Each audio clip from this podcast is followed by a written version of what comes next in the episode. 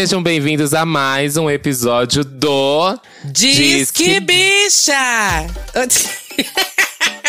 Você não vai fazer Isso junto aconteceu. comigo? Não, isso não é o Santíssima Trindade das Perucas. Amiga. Você não é você mesma lá. Eu não sou a Bianca Della Fence. Não é assim que funciona, tá é bom? uma dupla, Sandy Júnior. Não gostou? Ai, então mais pra Rosa e Rosinha. Olá, gente, eu sou Satã, DJ, produtor musical. E não estou sozinho, tem ela que não sabe calar a boca quando as pessoas fazem a introdução do programa. Olá, gente. Sou uma pessoa muito expandida, muito animada, muito feliz. Tudo bem? Boa quarta-feira pra você que tá escutando aqui o episódio. Espero que esteja bem. Eu estou ótima, querida. Tá maravilhosa? Você Linda, tá belíssima. Boa daqui boa. Boa daqui boa. E bora pros recados, então? Bora, se você é boa de verdade, você é exclusiva ao quê? Eu sou exclusiva do Spotify, querida. E se eu fosse um podcast, eu seria o mais escutado de música, minha filha. Mas eu sou o Disque Bicha, então, né? Sim. Então você aí que ainda não foi pro Spotify, é o momento de ir pro Spotify, querida. Nós somos exclusivos na plataforma e a partir de fevereiro estaremos somente lá, viu? Você tem aí o tempo de migração. Isso, dia 23 acabou pra vocês, viu? Se você tá ouvindo de outra plataforma, você tem até o dia 23. Dia 24 já não tem mais, gata. Dia 24 is over. Lembrando que ouvir podcast no Spotify é gratuito. Vai lá, baixa o aplicativo e ouve de graça, mulher. Não tem babado. Isso aí. E siga a gente nas nossas redes sociais, que é arroba Disquebicha no Instagram e no Twitter. Lá tem um card pra você comentar assim que acabar esse episódio ou durante ele mesmo o que você achou, sugestões de temas, sugestões de convidados. A gente sempre tem um momentinho lá no final que a gente lê os comentários de vocês. E nós temos também o Apoia-se. Venha fazer parte aqui do nosso time aqui de apoiadores. Você entra lá no apoia.se barra. Você pode ser muito mais que um fã, querida. Você pode ser um apoiador. E lá você ainda tem direito a ganhar vários e vários mimos da nossa parceira, Bipopzinha. Entra lá, vê todos os produtos dela. É, toda vez, aqui todo mês, na verdade, dois apoiadores vão receber um kit babadeiro com camiseta, várias coisinhas da sua artista preferida. Então venha fazer parte aqui do nosso time de apoiadores, que além de ouvir a gravação aqui é, em tempo real, saber os convidados antes de todo mundo, você ainda tem direito a ganhar esse kitzinho cheio de mimos. Isso aí.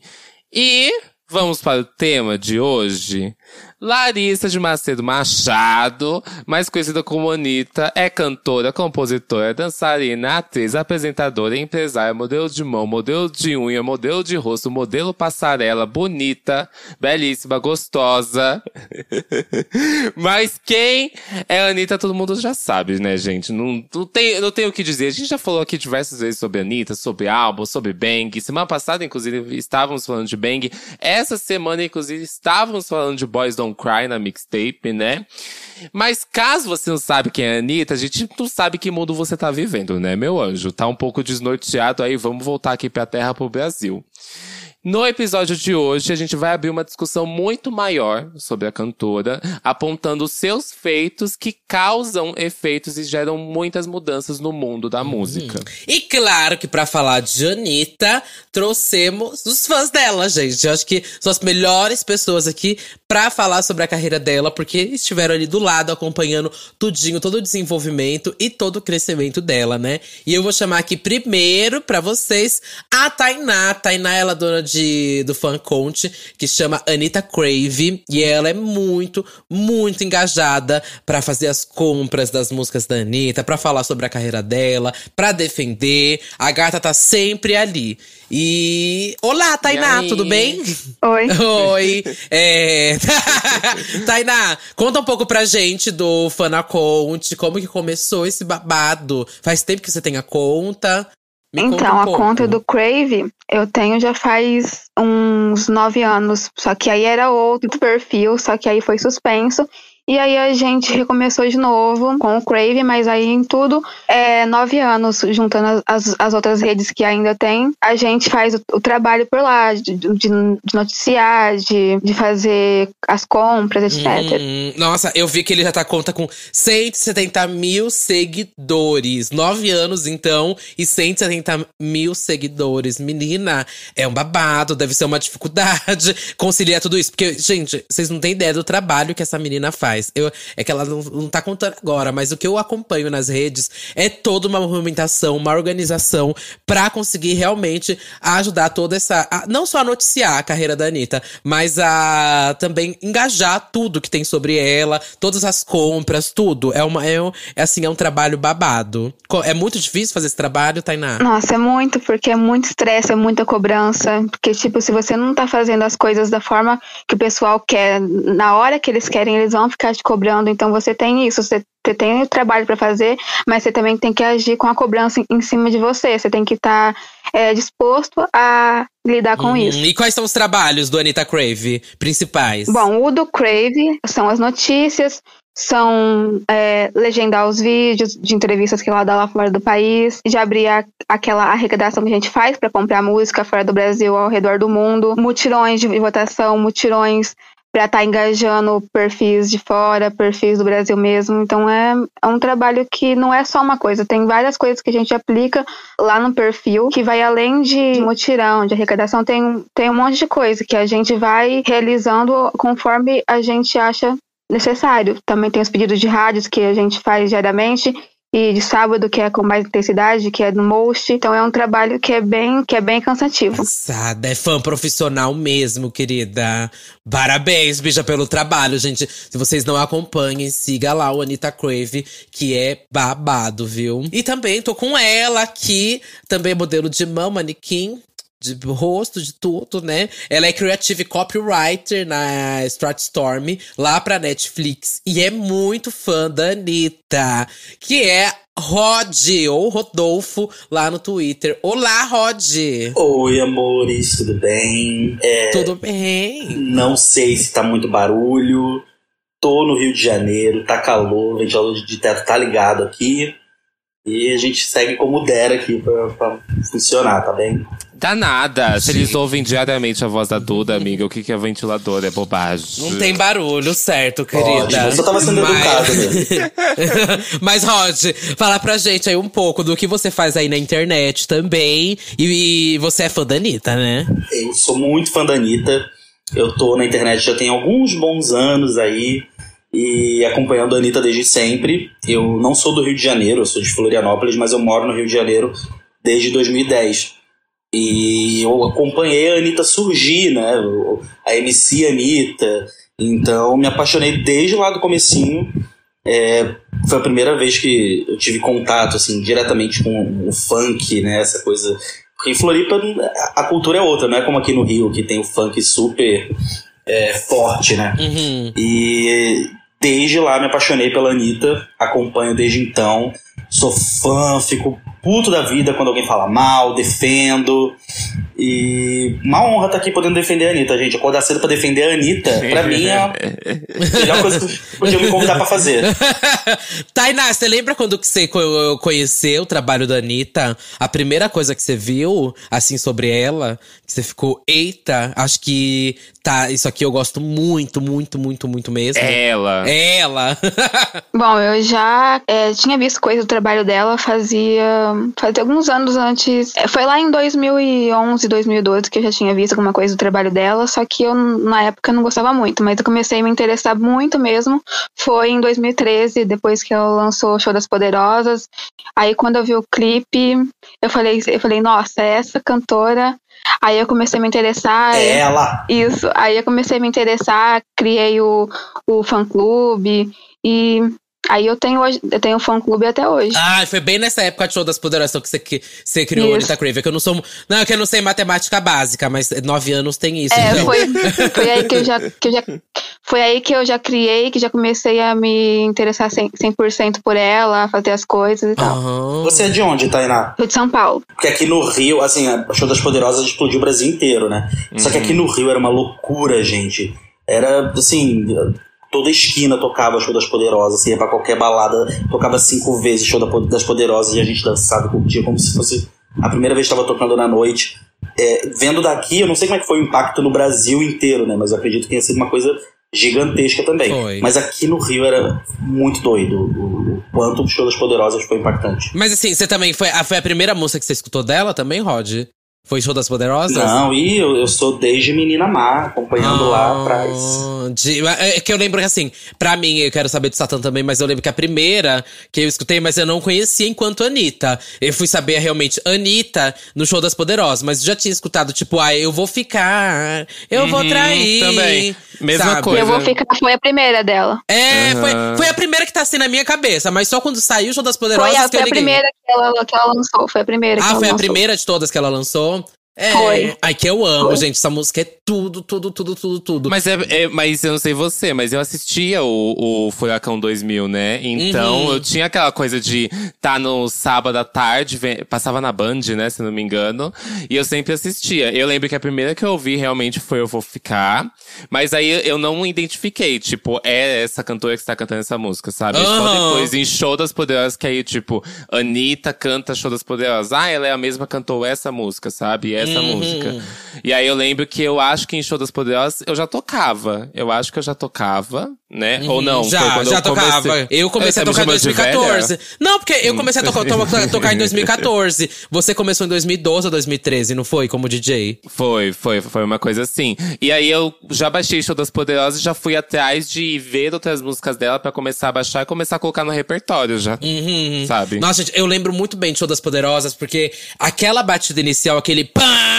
Bicha, quando tocava aquilo na boate, Sim. gente, parecia que tinha, sei lá, que alguém tinha jogado uma sacola de merda das bichas, que todo mundo corria. e corria pra pista, assim, gente. Era assim, uma disputa O pra ver quem da área de chega. fumante pra pista. Amiga, Nossa juro pra você, ouvia esse pé, era todo mundo no fumódromo correndo pra ir pra pista, assim. Elas precisavam ir fazer a coreografia. Era uma coisa assim que eu não via há muito tempo, porque eu não via, tipo, sei E lá. todo mundo sabia a Amiga, eu, coreografia. é, eu, eu não via isso desde dali da Lady Gaga, quando a Lady Gaga tinha surgido, sei lá, quando tocava Bad Romance, que as bichas corriam Uhum. no fumódromo pra fazer a coreografia de Bad Romance. Aí eu- eu- eu- é, foi muito surreal pra mim, juro pra você que até hoje esse pé é muito. É, é icônico, é icônico, icônico, icônico. icônico. E era, era já um aviso, né? A pessoa tava tocando uma música, aí no meio dessa música ela já soltava um pé pra todo mundo se ligar que a próxima era Show das Poderosas.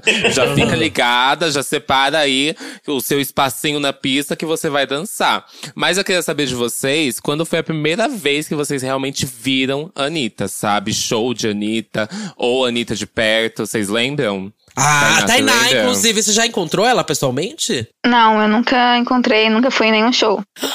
Mentira! Vai infartar Mas- quando vê, né? Mas assim, é- isso é uma escolha meio que sua? Ou você acha que esse momento vai ser muito especial? Como que você. Ou você prefere ficar nesse lado de fã, assim, sem ter o contato direto com o artista? Ah, eu prefiro ficar de fora, sabe? Ah. Prefiro ficar só onde que eu tô mesmo.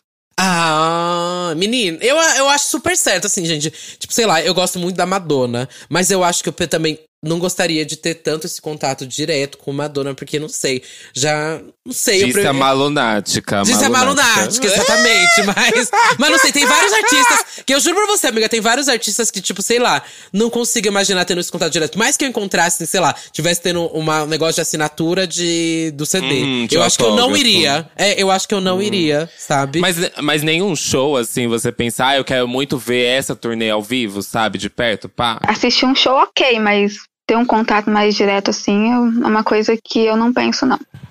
Mas ela segue vocês, Tainá? Ela segue o Crave e me segue no, no meu, no meu perfil pessoal. Ai, Tudo! Tudo! Ah, eu tenho um, um amigo fanático, assim, que ele vai, tipo, toda vez que a Anitta tá chegando no aeroporto, ele tá lá, tirando foto, sabe? Eu já fui essa. Vai, esse, Malunática. esse fã profissional de correr atrás, assim, de todo canto. Mas hoje em dia eu entendo muito o meu lugar, que eu não- jamais faria isso com praticamente nenhum artista. Porque, sei lá, né? Eu respeito quem tem também esse lado, porque o artista também recebe esse carinho. Mas, não sei, eu também prefiro ficar nesse outro local, sabe? De, de entender o espaço do artista, sabe? É, eu acho que a relação artista-fã, ela muda quando você tem contato com o artista.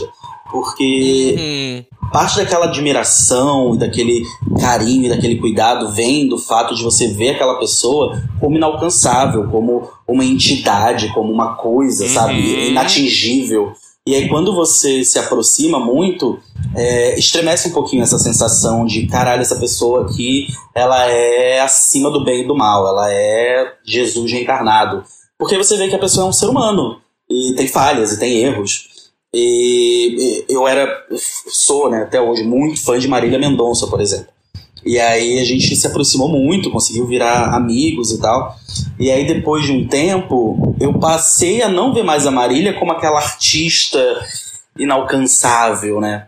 E comecei a ver ela como uma amiga. E aí é- é- muda muito. Quando você ouve a música é diferente. é, falar dela para outras pessoas é diferente, sabe? Então eu acho que faz parte essa, essa, essa- esse distanciamento para a relação fã-ídolo. Embora seja incrível também conhecer, né? Mas Uhum.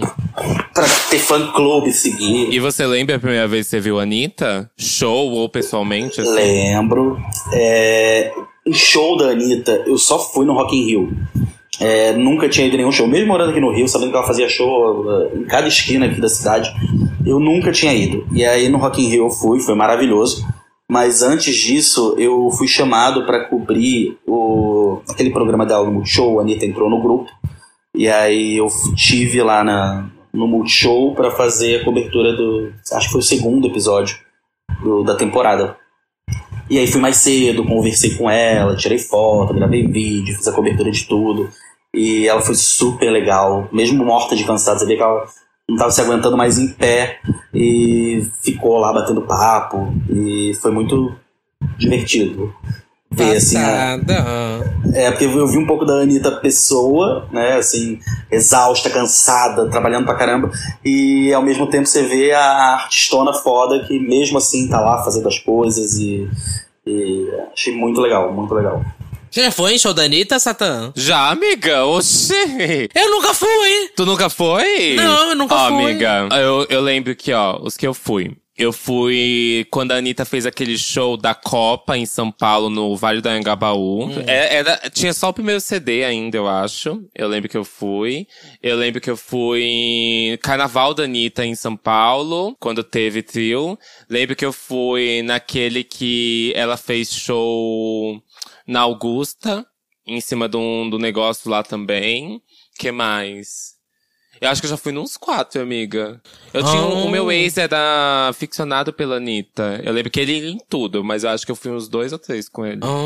Ai, passada. Nunca fui no show dela, gente. Tô morrendo de vontade de ir. Principalmente depois, agora que ela fez esse no Rio de Janeiro. Eu vi um amigo meu, Murilo Buzolin. Um beijo. Murilo. Ele tá, falou muito, muito bem do, do show dela. E, enfim, vamos voltar aqui então pra carreira da Anitta, gente. Quando ela lançou o Show das Poderosas, que foi um clipe que mudou o babado todo ali de como tava sendo feita a música. Principalmente, eu lembro ali em 2012, é, era uma outra galera que tava. é, ali nos mais escutados realmente de música no Brasil, né? Eu lembro muito do Michel Teló, ali fazendo um grande sucesso. Não tinha nenhuma diva realmente pop ali dominando a parada, né? E quando ela surgiu em 2013, parece que ela pega esse lugar por direito, sabe? E o clipe Sim. também foi um grande sucesso no YouTube, né? Acho que marca uma virada aí também no YouTube brasileiro, sabe? De videoclipes. É, a gente começa a ver uma outra perspectiva, tanto musical, né? Porque a gente começa a dar uma evidência muito maior ao estilo funk, de uma outra forma, que a gente não vivenciava antes, né? Essa mistura com pop.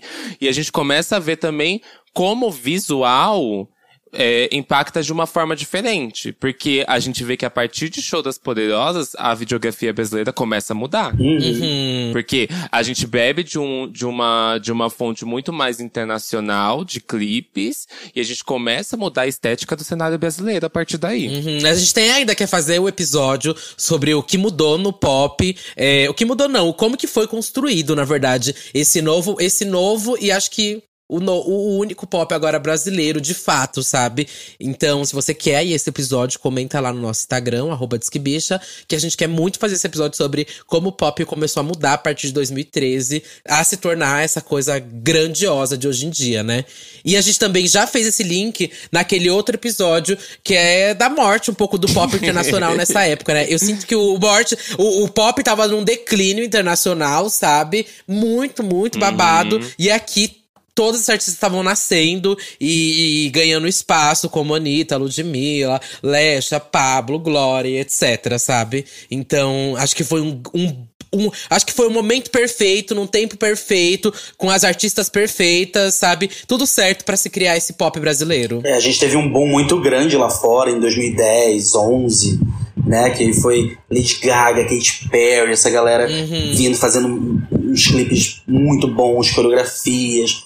E aí 2013 foi um ano mais ele dá uma. É, de 13 pra 14. Em 14, realmente, acho que é onde inicia, sabe? Em 14, acho que vai começando um declínio, assim, do pop, aquela coisa Megan Trainor, é, sei lá, rap do Pharrell, Vixe, etc, Maria. sabe? E aí, a gente, como DJ, até. É, a gente, como DJ, até sempre fala aqui com o Satã que era muito difícil se manter uma pista no pop internacional. Uhum. Era muito difícil, com Ed Sheeran, eu etc. A galera não ficava na pista. Mas eu tinha que tocar praticamente todas da Anitta, que todo mundo ficava na pista. Era tipo, era absurdo. Eu tocava, sei lá, era show das poderosas, a pista lotava. Aí depois eu tinha que tocar o quê? A que tava fazendo mais sucesso da época, do Ed Sheeran. E aí a pista esvaziava, mona. Era bizarro. Era bizarro. Eu juro assim, enquanto DJ, é esse meu local de fala, gente. Eu e o Satan, a gente viu isso acontecendo. E aí então. E, e é babado, porque é, é, tinha que ser a sequência de música desse pop brasileiro que tava se criando nessa época, sabe? Porque senão não vingava na pista, gato. E hoje, eu acredito dá pra manter uma festa inteira só com música pop brasileira. Amigo, coisa assim, sim, recente, entendeu? Sim. Horrores, horrores.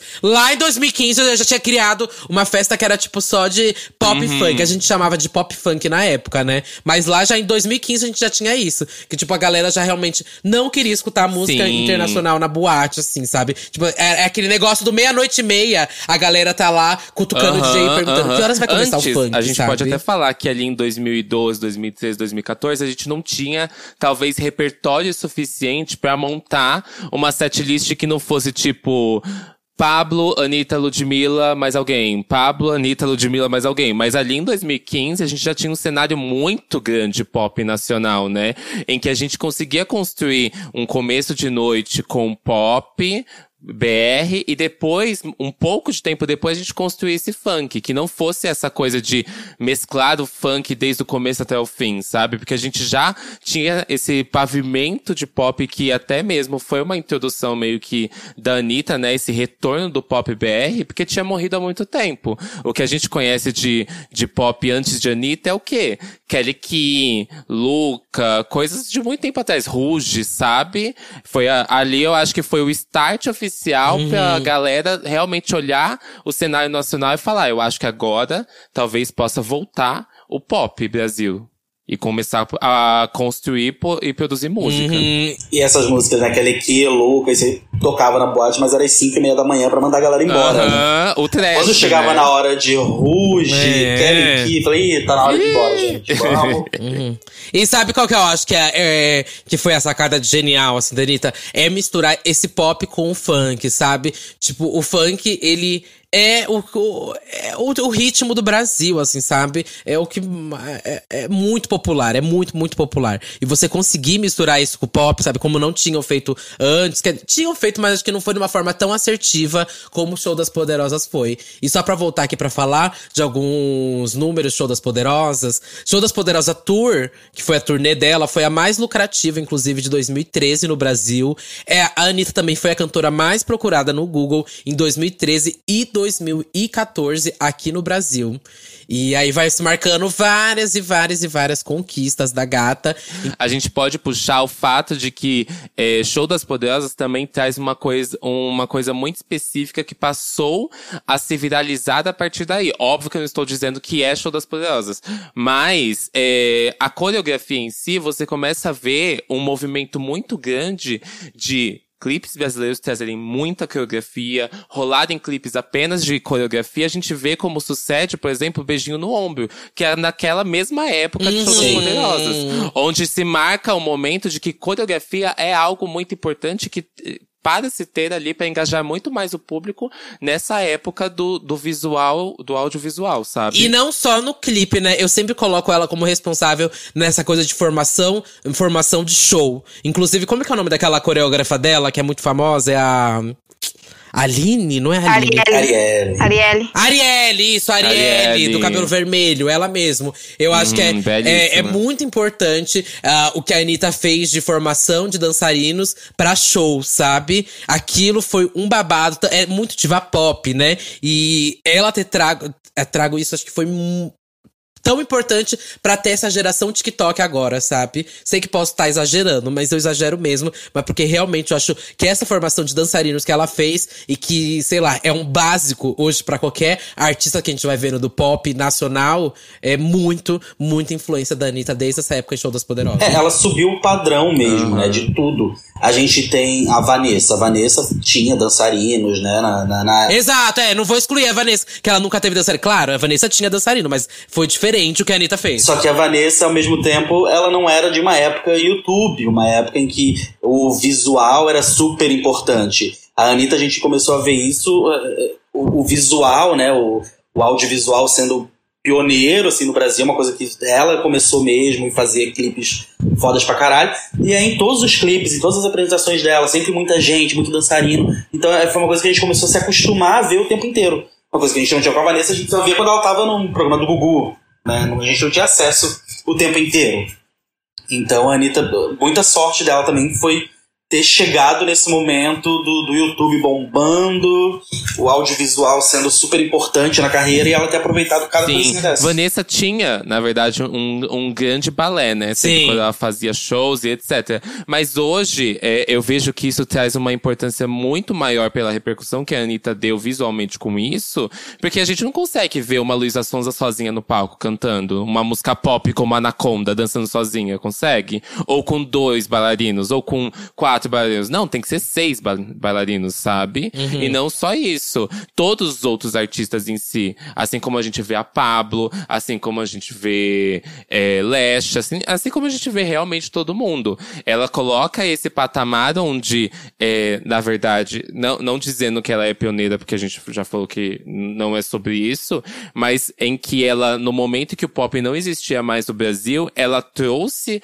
o pop de volta de uma forma específica onde as pessoas tinham que seguir aquela mesma linha e dali pra cima. Não, existia, não existia dali pra baixo. Não existia você fazer um clipe de uma coreografia se não fosse uma coreografia que pegasse. Porque se não fosse pra pegar, então Sim. é melhor que não. não... Gastou coreogra coreografia à toa. Então vamos, vamos lá, que eu posso puxar agora o segundo disco, então, Satã? Pode, arrasa. Então vamos seguindo aqui, porque eu, eu sempre falo que, pra mim, pelo menos, eu acho que o segundo disco é o mais difícil de se fazer. Porque, assim, o primeiro, todo mundo sabe que você bombou, que você é o momento e tudo mais. Mas aí o segundo, você tem que se manter no padrão, tem que continuar com a galera que tava acreditando ali em você, sabe?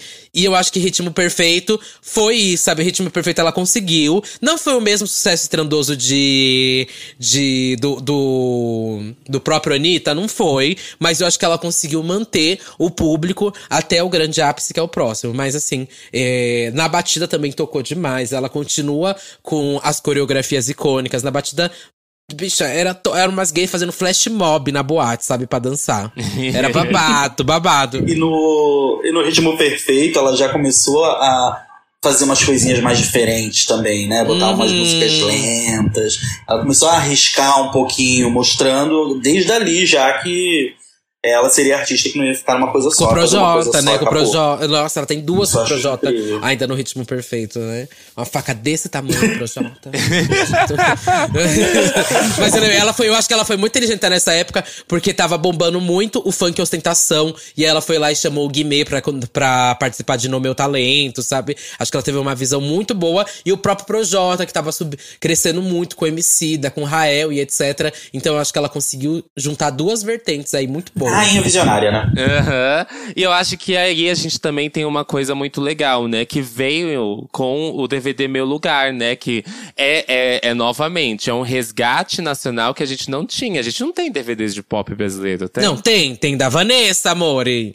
Não, mas eu tô falando, a Vanessa entre, entre Vanessa e, e Anitta ali é um, é um, é um vão muito grande, amiga, Muito, não. espaço-tempo. Exatamente, eu entendo. E são outros momentos do pop também. Eu entendo quando você fala Aham. desse resgate. Mas é. é- Sim, é, ah, porque a gente só vê DVD de música sertaneja Sim. nacional. A gente não vê isso sendo feito. E a gente ainda tem um lado muito grande, que é quando surge o movimento da sanfoninha nesse DVD. Que isso é literalmente Ah. o grande auge, É o grande uma- marco de. Eu acho que assim, se você é DJ. Tem que estar na nunca história da GLS. Aham. É. Se, você, se você é DJ e você nunca tocou o movimento da sanfonia, você não é DJ. Porque meia-noite, eu te juro, tem gente na sua frente com o celular escrito movimento da sanfonia. Toca O aí. S do GLS é de sanfoninha. Nossa, amiga, eu tive um. É o Eu tive um déjà vu agora. Bicha, o tanto de gente que me pedia nessa época pra tocar movimento da sanfoninha. Era tipo assim, teve dia na noite que Tinha teve que que, ser tocar. três vezes Tinha na noite. três- exatamente isso que eu ia falar agora. Tinha que ser três vezes na noite, pelo menos, assim, pra tocar. Que senão as bichas ficavam doidas. Era uma. Gente, foi uma loucura isso. Meu Deus. Inclusive aquele medley dela também foi. Nossa, eu toquei tanto, mais tanto, mais tanto. Eu lembro de uma história. Ai, eu lembro de uma história, a Duda vai lembrar. Teve uma vez que ela me contratou pra tocar na festa dela. E eu tava muito bêbada. Eu já tinha tocado em uma festa e, eu, e ela colocou eu pra fechar. E ela me contratou pra uma festa open bar. Eu cheguei lá e eu bebi mais ainda. Eu, eu fiquei muito louca. Eu fiquei muito louca. Numa hora de sete, eu toquei essa, o medley da Anitta três vezes. Ai, Em uma hora. E as três E o vezes medley o pessoal dançou. As três vezes. Mas no final, até o pessoal da casa falou que não queria mais eu. Lembra? Lembro. por um bom tempo de Lembro. tocar lá. O medley tem o quê? 11 minutos? 12? Não sei. Pois foi o set todinho, amor. e Foi o set todinho. Não tinha babado. Eu, eu entrei com o medley, toquei umas duas músicas, toquei o medley, toquei mais umas e toquei o medley. Não teve bafo. Foi isso. Nossa, e voltando aqui pro negócio do YouTube, a Anitta, inclusive, ela foi a primeira artista brasileira a ter dois vídeos com mais de 100 milhões de vis- de visualizações no YouTube. E até, um, até um bom tempo, né? Show das Poderosas era o videoclipe com mais visualizações do Brasil, né? Hoje em dia, a gente já sabe que o YouTube mudou muito, mas ali naquela época, isso foi muito importante. E depois eu lembro que até umas partes do DVD entrou no YouTube, também fez bastante sucesso. É, foi bem babado. Acho que esse momento foi crucial aí pra ela na carreira, sabe? Foi a consolidação mesmo, assim. Você vê que é, a partir daquele momento as pessoas começaram a ver a Anitta como uma artista. Todo aquele movimento de hate que ela sofria muito no começo da carreira passou. Tinha virado assim. Mais ou menos. Não, mas é porque antes era eu uma coisa acho, pelo muito menos Tainá pesada. pode falar. É. Até a Tainá pode falar aqui que eu acho que deve ter visto muito esse hate. Acho que principalmente no- nesse comecinho aqui da carreira, eu lembro que tinha muito o coisinha do pegar no pé dela entrevistas tudo mais. Se, int- se Uhum. esperava já também, eu acho que essa imagem, essa construção da artista pop já nela logo nesse início, sa- sabe? Porque a gente entendia. Muito polido, Muito né? polido, é. A gente entendia já que a Anitta era uma artista pop musicalmente, mas eu acho que ainda nessa posição, é, eu, é, nem ela tinha construído ainda, porque ela tinha acabado de sair de todo o cenário dela, de periferia, etc. Eu acho que ainda estava se construindo pra ela tudo que, que, que ela seria, sabe? Eu acho que ela tava ainda com muitas coisas que ela teria que entender, E sabe? tudo que ela faz, ela faz muito devagar, ela analisa muito, ela pensa muito. É difícil ela chegar e fazer uma coisa assim do nada e vambora. Então, eu realmente entendo que ela estava se entendendo, se encontrando ainda nesse, nesse espaço musical que, tava, tinha um gap no Brasil, ela pensando como é que ela ia se infiltrar ali, preencher esse espaço. Mas sobre o hate no comecinho, assim, era uma coisa meio bizarra, porque todo dia no Trending Topics tinha é, uma hashtag Anitta não sei o que, Anitta é isso, Anitta é... Todos os dias, assim, era uma coisa... Anitta cara de cavalo. Ah, eram umas coisas bizarras sim. todos os dias. E aí, depois, já no segundo CD, principalmente depois do, do, do prêmio Multishow e daquele medley maravilhoso, Eu acho que ficou, tipo, ultrapassado odiar a Anitta, sabe? Aquela coisa do, ai, uhum. gente, isso é tão 2013, 2014, vamos seguir em frente, bora lá, porque a mulher tá, tá trabalhando, tá entregando, uhum. tá fazendo a parte dela. Hoje ainda tem, claro, ela vai continuar tendo hater, uhum. pra, hater pra caralho pra sempre. Só que. Uhum. É, quanto maior, maior você é, você vai atingir todos os tipos de público, tanto os pois que te é. odeiam quanto os que te amam, né? Sim. Não tem como fazer. Todo mundo vai me amar. Uhum. Não existe. Tainá, você acompanhou muito esse hate. Como que é para você lidar ainda tendo o portal, menina? Como que é responder isso? E como que foi? Você acha que foi aumentando o hate? Foi diminuindo o hate pra cima Bom, dela? No começo mesmo era muito, era muito mais forte. Todo dia era uma tag diferente. Não só, não era só no Twitter que, que, que, que era isso, mas em outras redes sociais era uma coisa de louco assim, porque era meme, era um monte de coisa, era xingamento, era uma coisa que era em um nível surreal. Hoje era mais em dia ofensivo, né? Hoje é uma coisa mais. Isso. Ai, a Anitta fracassada. Ai, a Anitta não sei, lançou quantos é singles pra ser internacional e não, não é, conseguiu. É, hoje em dia. Hoje em dia é mais gente tentando fazer viral de hate, achando coisa, coisa do passado para tentar fazer viral de hate atualmente. Essas pessoas elas, elas ficam procurando uh, os defeitos, os erros do passado para tentar é, de, de, é, fazer um viral hoje negativo para ela. Então é uma coisa assim que diminuiu muito. Porque antes era, era mais ofensiva, era mais uhum. intensiva. Eu acho que até mudou, né, Tainá? Quem era, o, qual é o perfil do hate dos haters dela. Porque, sei lá, eu sinto que no começo dessa carreira dela, tinha uma galera que invalidava ela pelo funk, sabe? Tinha muita essa invalidação pelo funk, pelo que ela fazia ali, pelo por pop, por ser mulher, etc. Hoje em dia, eu acho que ela cala a boca de todo mundo com todos os contratos. Hoje em dia ela é head da Skull Beats, etc. A gente sabe que é a businesswoman, né? E aí eu acho que hoje em dia tento atacar ela por exatamente por isso. Mas enfim, você com, com a Anitta Crave deve ter visto muito, muito, muito, muito hate em cima. Sim, eu já vi um monte mesmo. Hoje em dia, pessoal, o pessoal ataca mesmo, é, joga o hate é em forma de comparação com outro artista, ou, ou, ou ou tenta pegar alguma fala dela que acha que foi o fim do mundo e, e colocar como algo negativo para tá tentando jogar esse hate em cima dela. Então, assim, é, é uma coisa que a, que a pessoa parece que ela não, ela não tem noção do que tá fazendo e, e acha que isso vai mudar alguma coisa, assim, na vida dela. É, eu não, uma coisa que eu não consigo. Eu fico muito bravo, eu xingo, brigo, já fui ameaçado de processo por, por defender a Anitta. Bate boca, na, bate boca no Twitter. Uh. Bate, ba, bato boca horrores. É, mas assim, porque tem muita gente que não só é, não apoia, mas bate contra, sabe? Quer uhum. mesmo que a mulher não chegue lá, torce para que ela não consiga. E tipo assim, gente, ela já conseguiu, ela já é uma artista internacional, sabe? Ela não tá no top 10 da Billboard, não tá. Mas não é só isso que é ser artista. A mulher estava ontem no Jimmy Fallon, dando uma entrevista inteira, se, se, apresentando lá, com a música que foi a maior música da carreira dela até hoje. Então, assim, Pra quê, sabe? Isso é tão 2013, tão uhum. 2014. Segue, segue, o baile. Vamos, chegar, vamos chegar nessa, nessa carreira já internacional dela. Tô uhum. louca pra falar sobre isso. Até sobre entendimento sobre essa carreira internacional dela. Mas eu acho que a gente tem que falar agora, chegando aqui na linha do tempo, falar do efeito Bang, né? O que, que foi o Bang aqui uhum. no Brasil, gente? Que, que, o, o, o, o que mudou na carreira, o que foi a virada de chave do Bang, sabe? Sim, eu sinto, eu sinto que até, até antes de chegar no Bang, a gente teve essa grande construção ainda do que era funk para o pop funk e até chegar nesse grande momento onde realmente a gente tinha uma construção do pop nacional. A gente tinha um cenário pop nacional. A gente tinha Pablo fazendo pop, óbvio, com sua regionalidade, etc. A gente tinha Glória Groove ascendendo ali com o bumbum de ouro na época já. A gente tinha outras artistas como Ludmilla fazendo um pop funk, até mesmo um, um pop R&B em algumas músicas a gente tinha um, o, o primeiro CD da Lesha lá, que ainda, ainda gerava alguma coisa, eu ainda ouvia, tá bom. E a gente tinha muitos outros artistas também, tanto ele.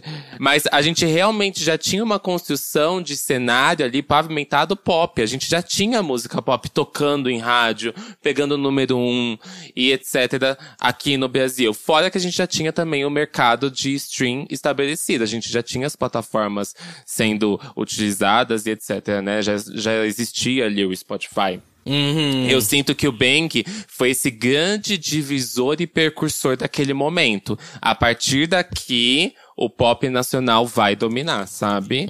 E a gente tem essa grande construção também do audiovisual com o próprio clipe de Bang, né? Nossa, é sim. Maior que, é maior que carreiras esse clipe, gente. Uhum. E muitas carreiras. Aham. Nossa, ah, Tainá, você lembra quando que foi quando o, o Bang foi lançado? Que aconteceu na carreira da Anitta? O boom que foi? Ou a importância que tem pra você também esse disco? Ah, bom, eu não gosto muito de Bang, então eu não, Mentira! eu prefiro não falar sobre. Eu não gosto.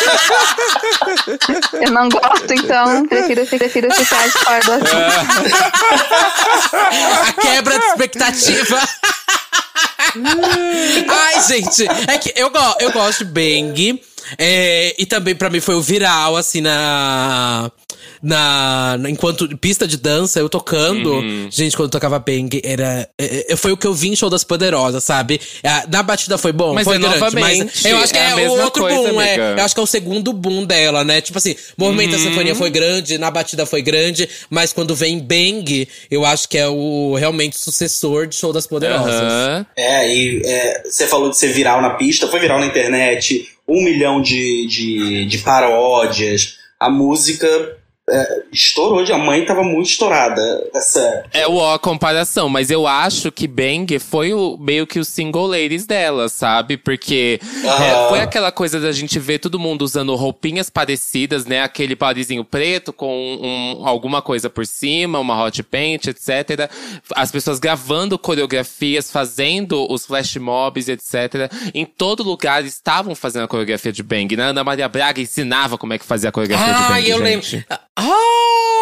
É verdade. A Fátima Bernardes. Fátima dançando no encontro. Sim, ícone, ícone, ícone. Socorro! Mas o clipe, eu lembro muito mesmo, assim, como foi o divisor pro. é, tem se criado isso e ainda vai vir esse episódio, viu, gente? Já tá, já tô conversando com uma galera aí, com diretores de clipes, mas a gente vai fazer, vai ser provavelmente com o João Monteiro primeiro. Mas como que foi se criado esse novo momento do videoclipe no Brasil, sabe? É, eu também coloco isso muito responsabilidade do Condzilla, que veio também com, com vários videoclipes aí de funk. é, vai movimentando também esse cenário. Sim. Mas eu acho que a Anitta dá essa polida, sabe? Da, porque os clipes do Condzilla, eu tem alguns que eu gosto, mas a grande maioria eu acho que ainda falta um grande polimento até hoje, né? E eu acho que a Anitta já teve essa Assim, visão. a qualidade, a, a qualidade é gigantesca, mas em termos Uhum. de storytelling, né? Você contar a historinha ali, Exato. ainda deixa um pouquinho a desejar.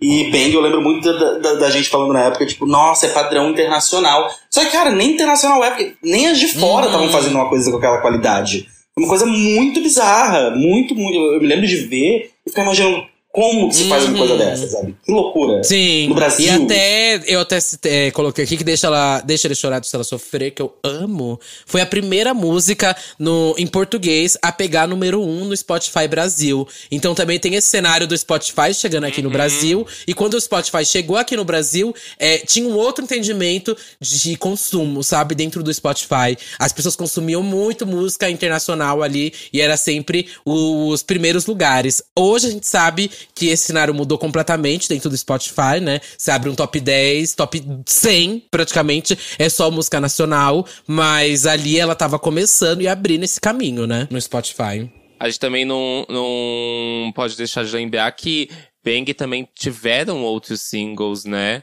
Inclusive, foi em, em Bang que ela teve a primeira indicação ao Grammy. Foi. Foi a partir de Foi, Bang, não foi a partir de Bang. Grammy Latino. Ela, tem, ela tem seis indicações do Grammy Latino, se não me engano, né? Mas foi a partir de Bang que ela também. Eu acho que ela, como. Ela. Eu acho que com Bang.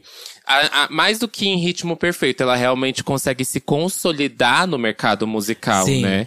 Porque eu acho que é um, é um grande trabalho de uma grande estrutura.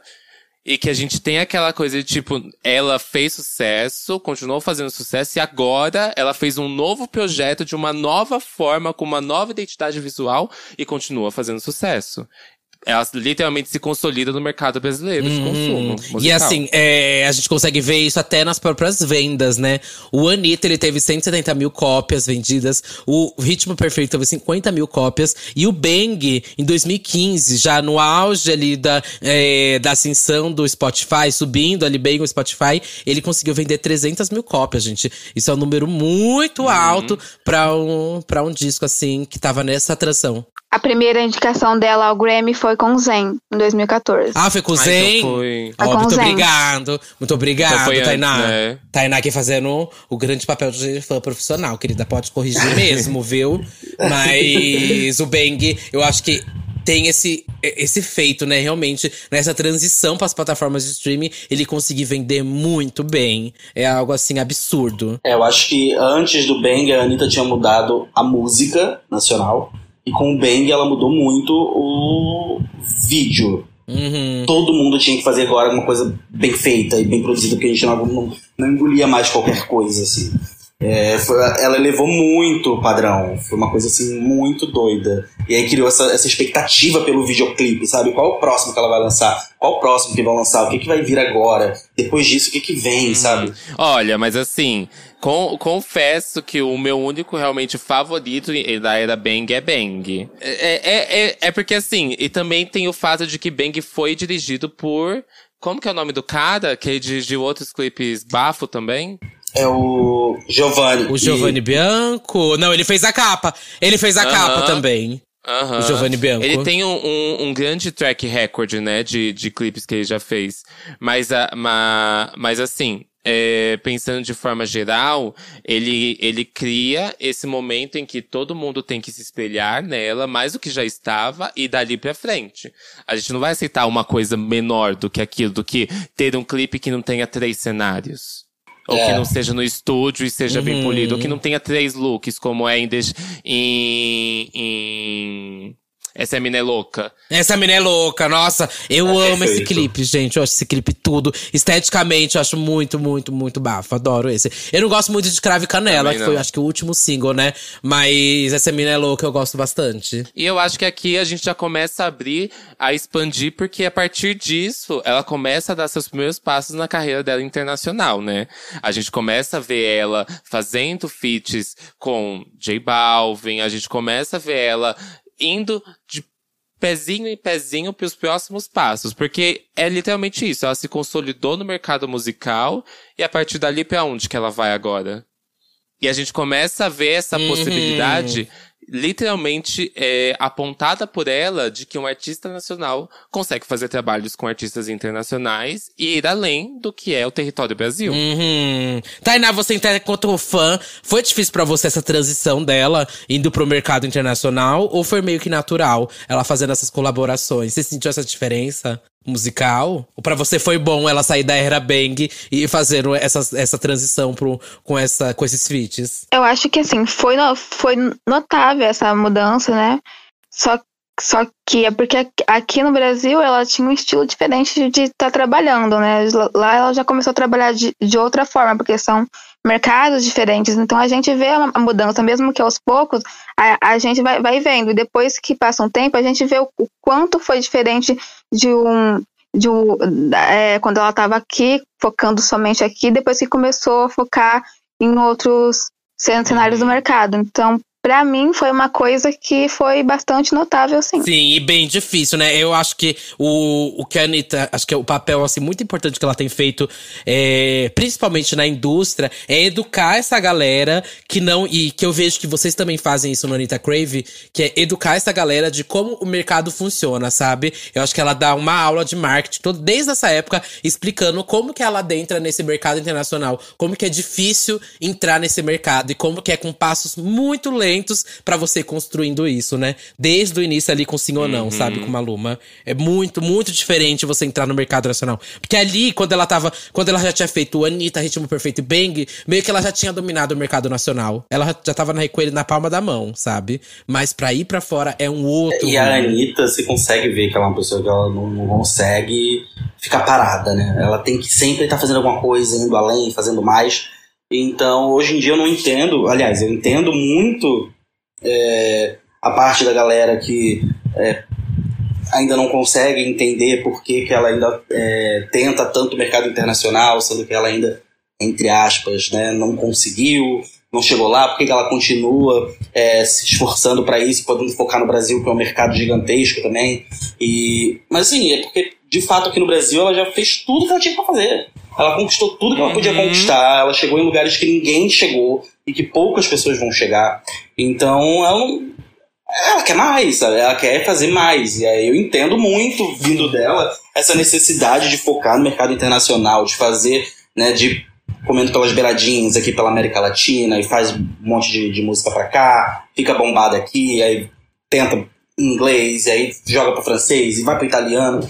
E porque ela, cara, ela é super nova e ela chegou num lugar da vida dela em que se ela não for tentar fazer mais coisa, ela pira, porque ela não consegue ficar quieta, ficar parada. E aí, Bom, vai, quer gente. ficar acomodada também, É, né? Ela não total. quer ficar na mesma. E, e tem muito esse ponto de que eu acho que não só por ela. Literalmente, o que ela tá fazendo é por muito mais do que ela. Porque a gente não Uhum. tem nenhum artista que atingiu esse mesmo tanto que ela atinge. Que está almejando o que ela está almejando. Ninguém furou o mercado internacional e tá tentando lançar um disco no mercado internacional sendo brasileiro. Sabe? quando ela fala que vai levar a cultura do Brasil pra fora, e aí muita gente é, zoa, né? Falando, ah, mas vai levar a cultura do Brasil falando inglês. Gente, não é sobre a língua, não é sobre o português. É sobre ela sentar no sofá do Jimmy Fallon e ser a primeira brasileira a sentar lá pra ser entrevistada por ele. E é sobre isso, é é sobre conquistar o Uhum. espaço, todo mundo sabendo que ela é brasileira e que o Brasil pode romper essas barreiras. Que o Brasil consegue chegar lá também.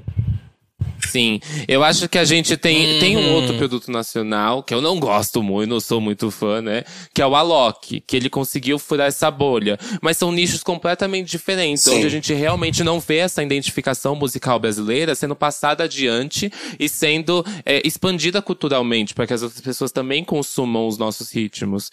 E que realmente é de passinho em passinho, é de pouco em pouco, porque o pessoal não vai simplesmente joga um funk e eles vão ouvir. Você tem que acostumar o ouvido e ensinar e educar culturalmente eles como é que funcionam as coisas. E eu acho que ela soube muito bem ir levando isso com sim ou não, paradinha, que paradinha inclusive deteve recordes, né, quando foi, quando teve o, o, o seu lançamento, né, bateu recordes no, no Spotify. E depois a gente começa a Uhum. ver ela migrando para outros lados musicais, para atingir outros públicos e também ir construindo até essa identidade nova sonora dela, né? Com Will I See You, Is That For Me, até lá em Downtown, que é uma coisa muito mais romântica, bem reggaeton romântico, sabe? Uhum. Mas eu queria puxar uma coisa aqui pra saber se pra vocês, como que foi essa aceitação de Anitta, que não lançava mais álbum, sabe? Dessa época que veio só singles, né? Is There For Me, Downtown. É, foi só single, né? Até chegar 2019, quando ela lançou o Kisses. Você sentiu essa falta dela lançar álbum? Bom, eu, eu, eu, não, eu não gosto muito de, de, de álbum, né? Então, pra mim, não fez muita diferença. Eu curto mais lançamento de single, então eu já entendi, eu entendi a forma que ela, que ela ia trabalhar com single, que não ia ser focada em álbum. Então, pra mim, foi uma coisa completamente normal. Mas só que as pessoas sentem necessidade de álbum, né? É uma coisa Uhum. que, é uma, que as pessoas, quando, quando, quando, quando tem um artista assim que é grande, o que eles esperam é ter um álbum, sempre tá tendo um álbum. E eh, quando ela parou de, Uhum. de trabalhar dessa forma, foi uma coisa que começou a frustrar, frustrar as pessoas, principalmente os fãs. E é total tendência de Uhum. mercado. Mas pra você não foi uma frustração? Não, porque pra mim é uma coisa normal. Eu já não gostava muito de, de álbum mesmo, mas e também eu já entendia que pra, pra esse mercado que ela tá entrando, O negócio é mais single mesmo do que ficar trabalhando álbum, álbum, álbum, álbum. Uhum, E pra você que não gostava muito do Bang, essa época você começou, você voltou a curtir mais. Então, com Downtown, é, Is That For Me, Martin, você, você voltou a curtir mais. tá? Comecei. Tem, um- tem algum preferido dessa época? Ah, a minha preferida é Downtown. De todas, né? Ah, de todas, né? A maior, a maior, bicha. A maior. Muito boa. Não tem como. Mas o que, que você ia falar, Rod? É... Não me lembro. Mas pegando o gancho da pergunta. Dessa então, época, é, é, dos singles. é, Assim, eu acho que existem artistas de single e existem artistas de álbum.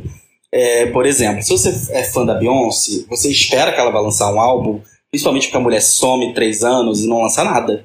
Então, se depois de três anos ela vai lançar um single, se mais três anos, fica difícil ser fã. E aí você espera que venha um álbum, vem o álbum, você consome esse álbum até a mulher vir soltar outro. Uhum. Só que a Anitta, ela soltou tanto single, tanta música nesse tempo, por isso não fez tanta falta pra mim, pra, pra Tainá, pra muita gente provavelmente também não. Porque se você juntar tudo, gente, dá três, quatro álbuns aí de tudo que ela lançou nesse tempo. Uhum. Mais do que a maioria das pessoas que estavam lançando o álbum. Uhum. E a tendência de mercado total, né? Lá fora a gente já vê é, artistas lançando singles horrores. A Katy Perry tá fazendo isso, lançando singles soul. Sim. Então. É isso, gente. Desde que estiver alimentando. Não, o que eu ia falar, só que inclusive que aqui no Brasil ela foi lançada como projeto, né, da Era Checkmate, que até lembraram aqui os apoiadores. é, Aham, que a gente pode até bem verdade. falar sobre do, da, é, de toda a divulgação do Checkmate, porque, é, enfim, eu acho que é o projeto dela de carreira internacional ali também, e que muita gente, eu acho que entendia que o Checkmate ia ser já Anitta vai debutar na Hot 100, sabe? E entende como um projeto internacional e uma carreira internacional só como uma carreira estadunidense, sabe? E que eu acho que isso tem muito ser ah, ah, entendido pra galera que não, que tem. eu- a carreira internacional ela envolve vários países. Muito, tipo, sei lá, os Estados Unidos é uma pontinha ali dentro de todos os outros. Eu sei da importância dos Estados Unidos, mas existe existem vários países aqui, sabe? Pra mim parece que ela tinha até só, primeiro, uma dominação na América do Sul, sabe? Que é realmente onde era mais fácil dela se introduzir. E pra mim eu entendo essa importância do checkmate. Não, não só isso, né? A gente tem uma língua mais fácil, né, de ser trabalhada, né? A nossa língua é muito parecida com as outras que, que a gente tá aqui. É lá, é um, destoa demais. Fora que culturas também, de certa forma, ali acabam se parecendo. É, eu acho que isso facilita muito esse intercâmbio entre passar de uma música BR pra um reggaeton. Entende? E fora essa, é, essa intersecção que ela faz entre as músicas, onde ela consegue misturar muito, de forma muito fácil a música dela com um reggaeton, o que a gente vê em sim ou não. Que a gente vê que tem um pezinho do que é a Anitta ali, mas a gente vê que tem muito do que é o, o que o mercado latino estava consumindo naquele momento. Uhum. Eu acho que até no checkmate é onde a gente chega, acho que no terceiro grande, não, grande que eu falo assim, gigante ato dela, né? Que é a virada de Vai Malandra. Que é, assim, é é a explosão, gente, vai malandra. É o grande, é um, pra mim eu falo o terceiro ápice, que pra mim os três ápices aqui são, eu sei que tem vários aqui no meio, mas os que eu falo, assim, cultural reset na carreira dela, que é o Show das Poderosas, Bang, vai malandra, sabe? Esses são aqui. Faltou sua cara aí, Sua né? cara, Faltou sua cara, que está aqui no meio. Mas eu falo de hit solo, querida. Estou falando de hit É. solo. Aqui os três grandes atos da gata. E coloca Vai malandro, não é, não é solo? É verdade! Tome! A me macetou! É verdade! Mas eu tocar, eu lembro que eu tô. Você tinha esse edit também, Satã? Da versão dela solo? O quê? Da versão dela solo Não, e eu vai meu malandra. remix, eu tenho Não, eu remix tocava a versão dela solo. Eu odeio a É. participação em Vai Malandra, gente. Odeio. Não, mas eu acho que se a gente for falar de solo, eu acho que o- o- uma grande estreia pra elas de mercado foi realmente Paradinha. Que foi É uma verdade, estreia- é foi- verdade, é Teve a verdade. maior estreia nacional de um artista no Spotify na época. Uhum. Fora que, assim, Foram mais de 500 mil streamings atingidos no tempo recorde e atingiu ao mesmo tempo em primeiro lugar Paradinha, em quarto lugar sua cara, em sétimo lugar Switch. Foi um, um, um grande momento, assim, muito bom pra carreira da Anitta, naquele primeiro passo de interna internacionalidade, sabe? É verdade. Mas assim, Vai Malandra é realmente um cultural reset de, de diversas formas. Tanto visual, era o que a gente esperava daquele momento, o grande Uhum. retorno do, da Do Anitta funk. pro funk Brasil, sabe? Sim, você gosta de Vai Malandra ou Tainá? Não. E da- Você é fã ou hater, menina? Você é fã, hater. Eu geralmente eu gosto de música que, que ninguém gosta, então. Quais são suas preferidas? Top Amiga, 3 da Anitta. Top 3 da Anitta, louco. Tainá, então. Não, não. É, Choras Poderosas, Downtown e Você Mentiu. Nossa. Ah, eu amo você Passada. mentiu. Aí ela foi realmente com só da hit na fanbase. Passada. Mas, mas eu gosto muito de Vai Malandra, gente. Não tem, não tem como negar que foi Eu o, amo. o babado aqui no Não, Brasil, e, foi- bicha. e o Brasil parou, a gente parou pra assistir. A gente parou o pra fazer a marquinha, gata. A gente parou pra fazer a marquinha. Aham.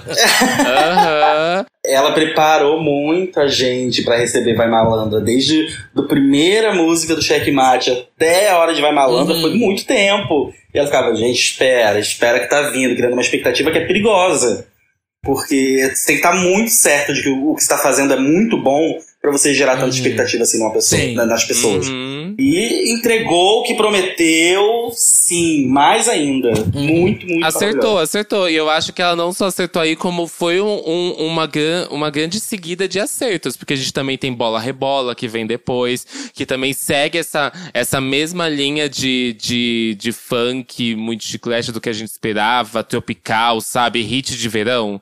A gente esperava que fosse aquilo. Vocês acham que a Anitta vai ter que sempre. Assim, ah, não sei se é o essa pergunta, mas vou fazer. É, principalmente aí pros dois Você é fãs. o- hum. Mas principalmente pros dois fãs. Vocês acham que sempre ela vai ter que resgatar com o lançamento de funk pra atingir esse público daqui?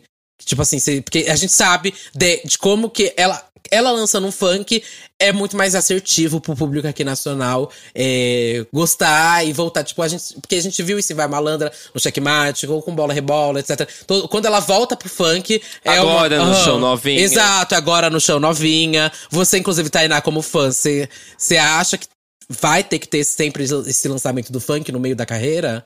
No meio da- dos lançamentos aí dela, do projeto que ela faz? Tipo, até no Girl from Rio? Bom, eu acho que sim, porque é uma forma dela estar mantendo o público de- dela aqui, né? Uhum. Pessoa- as pessoas brasileiras tá consumindo.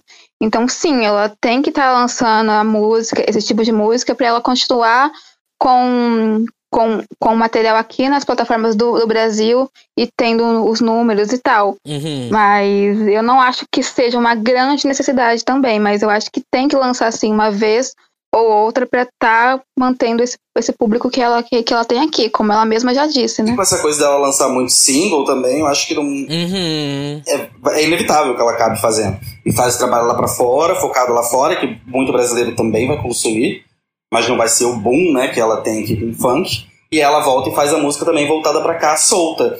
Porque não precisa também ser necessariamente funk. A gente tem a Anitta transitando aqui dentro do Brasil por todos os gêneros musicais também. Sim. Ela fez sertanejo com Marília Mendonça, ela fez o.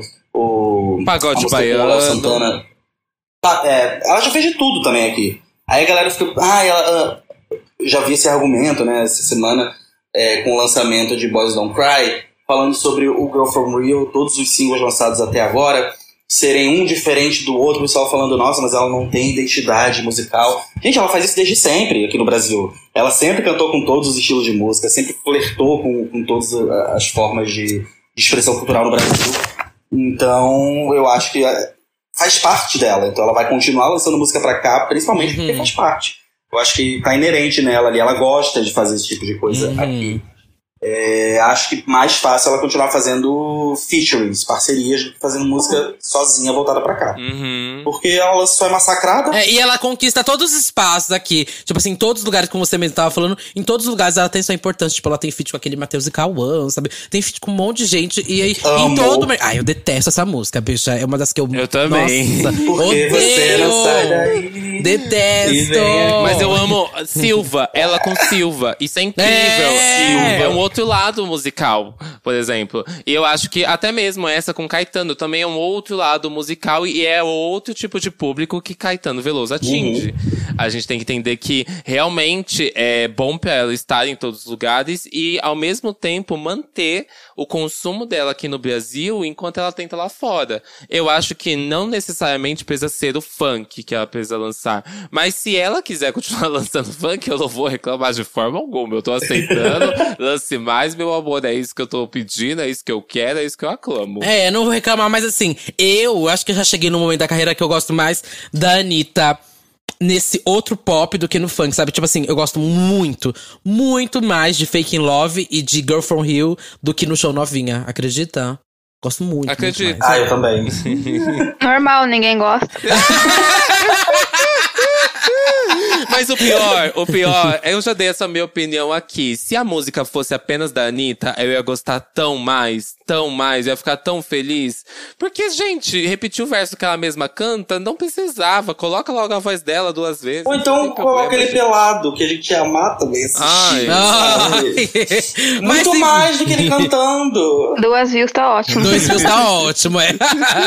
Mas aí a gente chega aqui no momento Kisses também, que eu acho que já é um outro, uma virada aqui pra, pra, pra essa carreira internacional dela, realmente, né? É, eu, e tem essa grande expectativa aqui do Girl From Rio também, que, enfim, sabe-se Deus quando vai sair isso, né?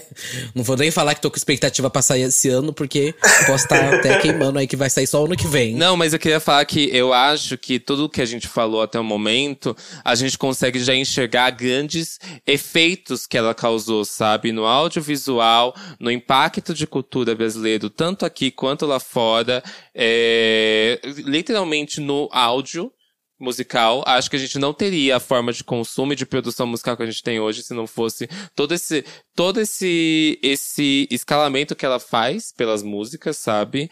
Esse essa abertura entre featurings internacionais, porque ela traz muita gente de fora para conhecer a nossa cultura.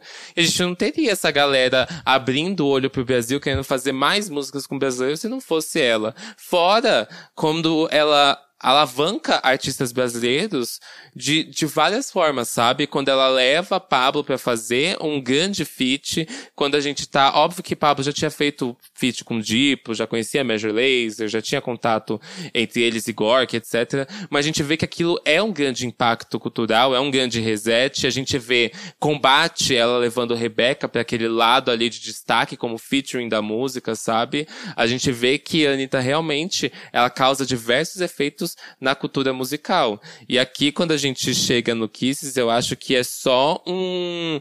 Eu, eu, a gente falou, né, no último episódio, que a gente acha que esse é um trabalho um pouco meio perdido ali naquele momento.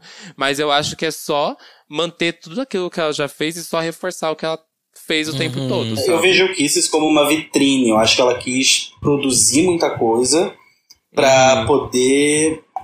Quando os gringos chegassem até ela, descobrissem a Anitta através dos outros trabalhos que ela vinha lançando em features e coisa, é, eles terem material para assistir. Coisas em inglês, coisas em reggaeton. Sim! Porque, tanto que foi um CD que não foi sequer trabalhado, assim, ela não trabalhou o Kisses, né? Ela lançou tudo um álbum visual, lançou lá no YouTube, acabou e foi seguir a vida dela. Então eu acho que era mais, ao meu ver, era mais uma intenção de ter uma vitrine mesmo, pra gringo ver. É, ai, ela. Não gosto muito da fase Kisses, vou ficar calada, vou ficar igual a Tainá. Mas. E aí, Tainá? Kisses é o melhor. Kiss é o melhor. Ai, mas assim, eu, tô, eu não gosto da Kiss, mas eu sinto que o Go From Hill vai ser o real. Pra mim, pelo menos, eu tô sentindo. Eu leio como o real debut dela no mercado internacional. Tanto Boys Don't Cry, pra mim, é quase que praticamente ela se introduzindo de fato no, no mercado internacional, sabe? Uhum. É, eu acho que a, até Go From Hill não acho que ainda é o grande debut dela no mercado internacional. Eu, acho, eu, tô, eu enxerguei agora como Boys Don't Cry. Ali ela fez uma coisa pra gringo bater palma, sabe? Uhum. Que pra mim ela já tinha feito antes Girl From Hill. Mas o que, que você acha, Tainá? Você abriu até o microfone. Girl From Hill foi, foi uma música mais pra ela tá ganhando um destaque lá fora. Foi uma música mesmo que foi feita pra rádio mesmo, que foi para as pessoas estarem conhecendo o trabalho dela através de rádio. Então, é uma música que não é com a intenção de ser, nossa, vai ser essa, vai ser um estrondo. Não, é uma música que é uma música para ser trabalhada em rádio, uma música uhum. que a pessoa tá, se tá consumindo o trabalho dela e em sequência vem Fake in Love. Então, essas duas músicas é uma forma dela estar tá colocando o material dela para as pessoas estarem com, com, com, conhecendo e tal. Então, assim, com Girlfriend, Girlfriend Real e, e Fake, in Love, Fake in Love, ela colocou material na rádio, ela, ela com Girlfriend Real, ela conseguiu é, participar do VMA, ela, ela conseguiu muita coisa a partir dessa música. Então, foi uma música que abriu muitas portas para ela. E agora, com uhum. Boys, Boys Don't Cry, ela vai, ela vai conseguir atingir mais um, um, um, público diferente, porque ela disse em entrevista que essa música não é tão focada em rádio como as, as, as outras duas, que essa é uma uhum. música que vai ser trabalhada e tal. Uhum. Então é uma forma dela estar tá, é, atingindo públicos diferentes. Uhum. E quais você acha que são as dificuldades dela aí no mercado internacional, que eu vejo toda essa movimentação de vocês comprando single, etc. Mas quais você acha que são as dificuldades? Que eu vejo que são várias, na verdade, né? Tem muitas barreiras aí para conseguir uma artista como a Anitta se introduzir nas rádios, etc. Dos Estados Unidos ou outros países? Então, para a rádio agora tá mais fácil, né? Porque com os lançamentos anteriores ajudou muito. Ah, o que precisa mesmo é da gravadora, ah, tá fazendo o envio da música, tá? Colocar dinheiro, tá, né? E até agora não, não enviou. É, que, que, que, eles, que eles marcaram o impacto agora pro dia 8. Então, assim, é uma coisa que eles, eles tinham que fazer um pouco mais Assim quando lançou. Quando lançou Fake in Love, por exemplo, eles já fizeram o impacto imediato nas rádios. Entrou em mais de, de 120 rádios. Agora, Boys Don't Cry, não. É uma hum. música que eles marcaram impacto só, só, só agora. Teve a performance e anunciou o impacto pro dia 8.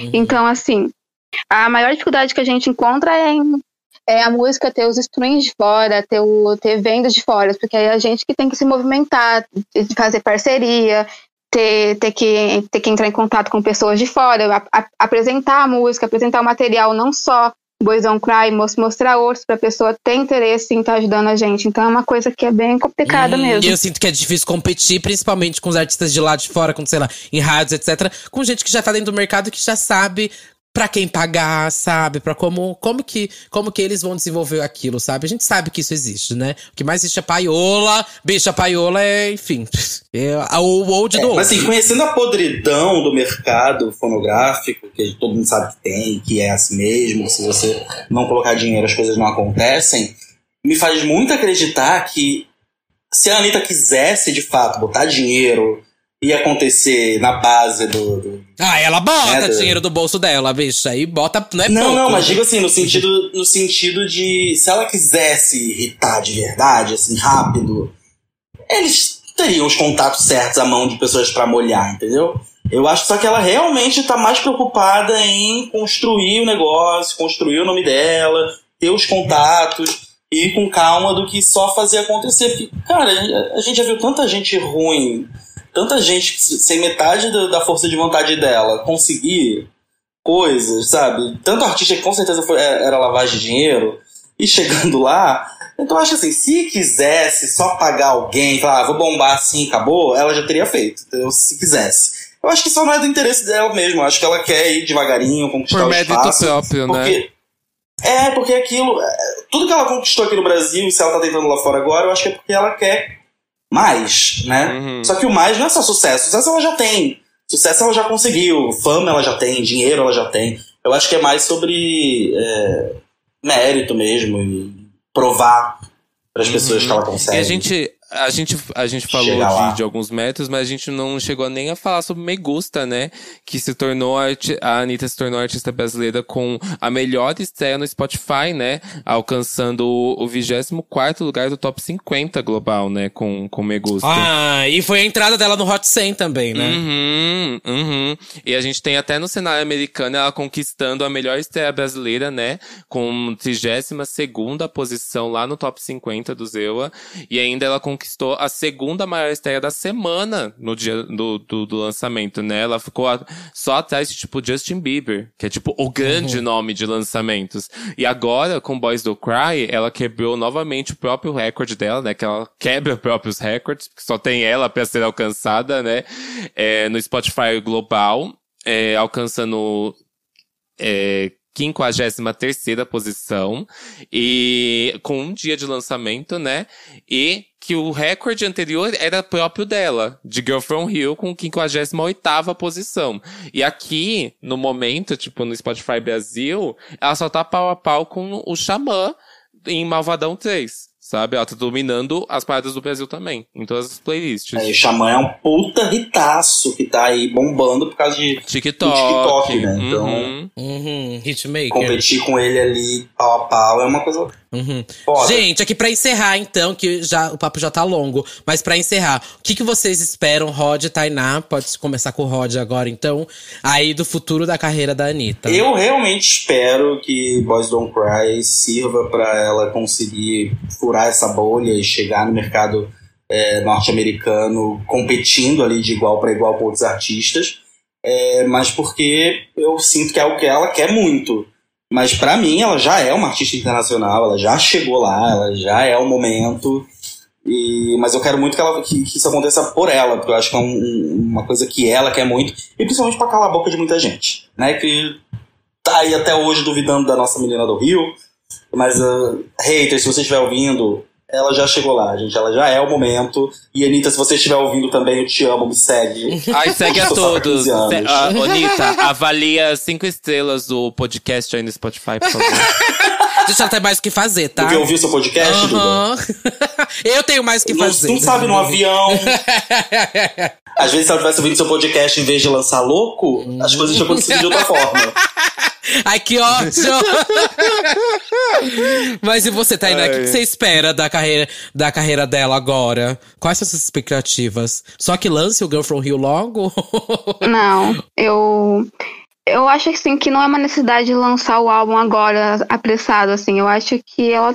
Que como ela lançou o Boys Don't Cry agora, ela tem que trabalhar essa música, ver o, o, que, o que, vai acontecer, é, esperar é, a, a divulgação e tal, e, e te- tentar divulgar a música nos programas e fazer com que é, essa música tenha um, um alcance maior, para depois pensar em lançar um álbum, porque ela já lançou três singles do, do, do, do álbum com, com, com esse. Então é uma coisa que ela tem que trabalhar pr- primeiro, porque não adianta é, só lançar o single e não trabalhar. Por Uhum. exemplo, Girl From Real e Fake in Love foi um trabalho de três, de três meses, Girl From Real foi um trabalho mais extenso. Então agora, agora com Boys Don't Cry, ela tem que estar trabalhando essa música para depois ver se, se vai lançar o álbum ou não. Porque, até porque a gravadora não vai lançar um, um álbum assim sem, sem ter um hit antes, né? Então é uma Sim. coisa que, que, ela, que tem que ser trabalhado, porque a Warner não vai trabalhar sem o seu artista ter pelo menos um hit. Então é uma Uhum. coisa que, querendo ou não, vai vai estar demorando um pouco. Então eu só espero que ela consiga os objetivos dela e, e depois ela, ela, ela, ela lance o álbum e dê certo tu, tudo que ela quer. Uhum. E é e isso. você vai estar aí pra apoiar, né? E divulgar. Óbvio. Chique. é o trabalho, Mona. Tá lá no LinkedIn. É. E aí você, Satã, o que, que você espera aí dos lançamentos? Não, eu não sei muito o que eu espero, porque é, Boys Don't Cry foi muito fora da curva. Eu não esperava esse, esse estilo de música, ela fazendo isso, esse clipe. Então, eu acho que eu estou naquele sentimento de. Como se eu estivesse lá no começo vendo a Anitta de novo, sabe? Que eu vou me surpreender.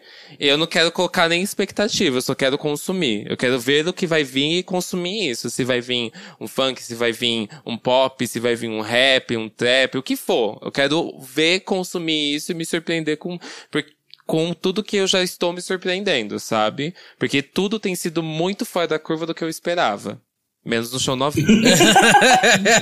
Olha, eu juro pra você que eu também não esperava Boys Don't Cry. É, é um lançamento assim que pra mim eu fiquei muito passado. Não achei que ela ia pra esse ritmo nem nada. É, então eu realmente não sei o que, o que aguardar mais do Girl From Hill. Mas eu queria que ela seguisse pelo menos uma linha pro álbum não ficar realmente aquela mistura, né? Porque Girl From Hill tem uma pegada de trap, aí tem Fake Love, que, enfim, tem o, o feat com a Suori, é, e esse terceiro de Boys É Don't Suiri. com a Suiri. Suiri. Desculpa. Eu sempre falo Suari. Sempre falei, mas. Também, sempre falei isso. Sempre falei Suari, mas é Suiri. E, e agora tem Boss Don't Cry também, que vem numa outra vertente, num pop mais Synth rockzinho, wave, né? com synth wave. Mas enfim, eu não sei, eu queria que, que seguisse pelo menos minimamente uma linha aí de, de ritmo pro álbum ficar um álbum coeso, sabe? Um álbum legalzinho, fechadinho.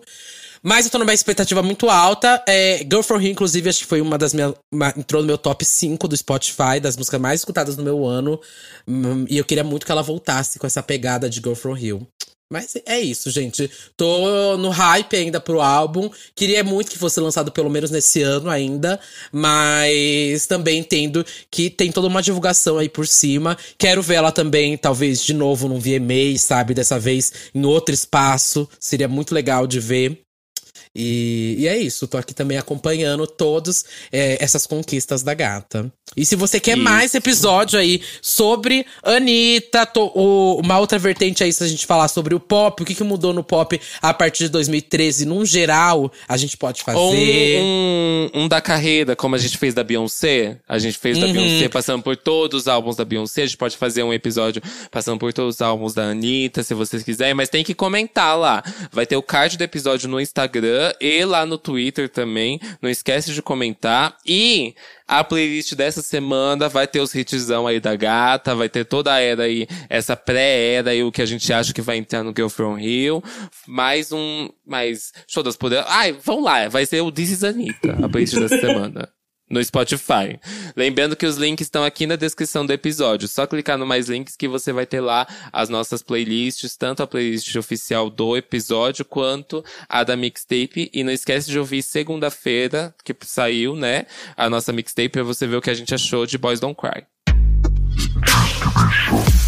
Rod, quais são suas redes sociais, então, pra galera seguir? O Pix, a rede social. Pix! É o momento de se vender, gata. É o momento de pegar aqui o babado. Gente, amei participar. Pode me chamar sempre que quiser. É, as minhas redes sociais são no Twitter, arroba Rodolfo, com PH. E no Instagram, arroba RodPocket. É, sigam por lá. Você, Anitta, que estiver ouvindo isso aqui. Tem muita Anitta nas minhas redes, então segue lá. Vamos junto fazer Bojão pra irritar. E, gente, eu tô com tanta fome. Você que aqui almoçar lindamente ouvindo Boys Don't Cry. Obrigado pelo convite novamente, tacando stream o tempo inteiro.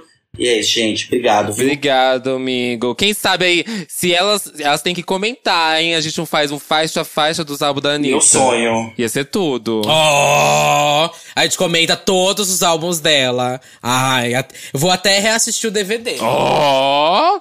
É sobre. Gente, a Tainá teve que dar uma saidinha aqui. É, muito obrigado, Tainá, pela participação. E eu vou deixar aqui as redes dela para você, caso você queira seguir. É What's Ani. E, e, sem o A do final, com o X. What's Anits, sabe? What's Anits. É, ou você pode seguir o Anita Crave também, que é o portal aí, babadeiro da Tainá. E que mais temos, Satã? Temos os comentários agora? Sim, agora a gente vai para os comentários do último episódio, que foi a maldição do quarto álbum com Jennifer Prioli, que vocês amaram como sempre, né? Já quero começar aqui lendo comentário do arroba Gui Beck, Jenny, elenco fixo, eu imploro. Gente, vocês ainda não entenderam. Ela já é elenco fixo. Veio aqui mais de três vezes. Isso já é fixo, amor.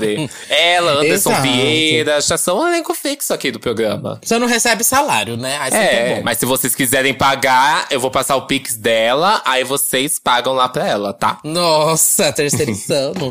é... Vou ler aqui o próximo comentário, assim que eu entrar aqui. É, um minuto. Desculpa, a gente tava vendo rola. Bom, bora lá. Mais um comentário aqui do Multipolaridade. Amo uma crítica especializada. A Jenny é a mais capacitada mesmo. Eu também acho. Eu também acho, gente. Se não tem, se a Jenny não é a mais capacitada para fazer uma crítica musical, quem mais seria, gente? Pelo amor de Deus, pois né? Pois é, pois é. Eu vou ler aqui o comentário da roupa Beta Francesca. É mais um episódio maravilhoso. Mas, gente, não sei o que rolou em 2021. Fiquei a maior fã de art pop. Eu fiz acontecer pra mim. É aquele sentimento nostálgico, gente. Abraçaram uhum. muito essa causa. Eu, felizmente, eu não abracei. Eu fiquei realmente ali no cromática só e dali. Adoro art pop, adoro. Acabou pra mim. Ó, vou ler mais um aqui também. Do Vitor Furtados. Furtados. É, nossa, amei o episódio. Esse trio sempre entrega entretenimento, polêmica e gritaria. Uma hora e meia de episódio arrasaram demais. Queria ver um episódio com o tema oposto, mostrando o quarto disco icônico de alguns artistas só pra ouvir a Duda falando bem do The Velvet Rope. Aí ah, vamos fazer ainda esse. Os quatro. O, quando o quarto melhor álbum é bom. Eu, na verdade, quero fazer sobre o segundo álbum. O segundo álbum, sempre eu acho que a gente falou que é o mais difícil, né? E aí a gente pega uns casos do segundo álbum que deram muito certo e mudaram a vida do artista, e segundo álbum que acabou com a carreira do artista, hein? Ou, tem, ou, também a gente pode colocar artistas que estouraram no primeiro álbum. Acho que tem muitos temas aí que dá pra gente fazer. Uhum. Esse do artista que estourou no primeiro álbum tem bastante gente, tem bastante coisa aí, hein? Ai, metade da indústria, né, amiga? que caralho! Artistas que estão no décimo… Eu quero ver você segurar no segundo, meu amor. Artistas que estão no décimo álbum e não conseguem sair da gravadora. Nossa, tem, tem tantos aí. Ai, mas amiga, temos? Temos, então. Quais são suas redes, meu amor? Eu sou arroba Music em qualquer rede social. S4TAN. Você encontra minhas músicas, meus remixes aí no SoundCloud, no YouTube. Também aqui na nossa casinha no Spotify e em diversas plataformas de streaming. E as suas redes sociais. Isso aí, gente. E eu sou Duda Velo Russo, com dois L's, dois S's, duas bolas, um rosto, um corpo, um olhar, uma crítica, uma visão, uma opinião, uma perna, uma bunda, um pé. Eu tô no Twitter, Facebook, Fotolog e Flogão. MySpace, Meninos Online, Irmãos Dotados, Reality dos Irmãos Dotados.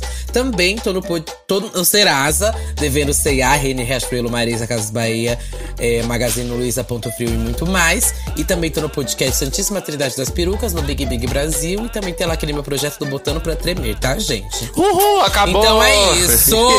Beijo! Até semana Beijo. que vem! Até semana que vem!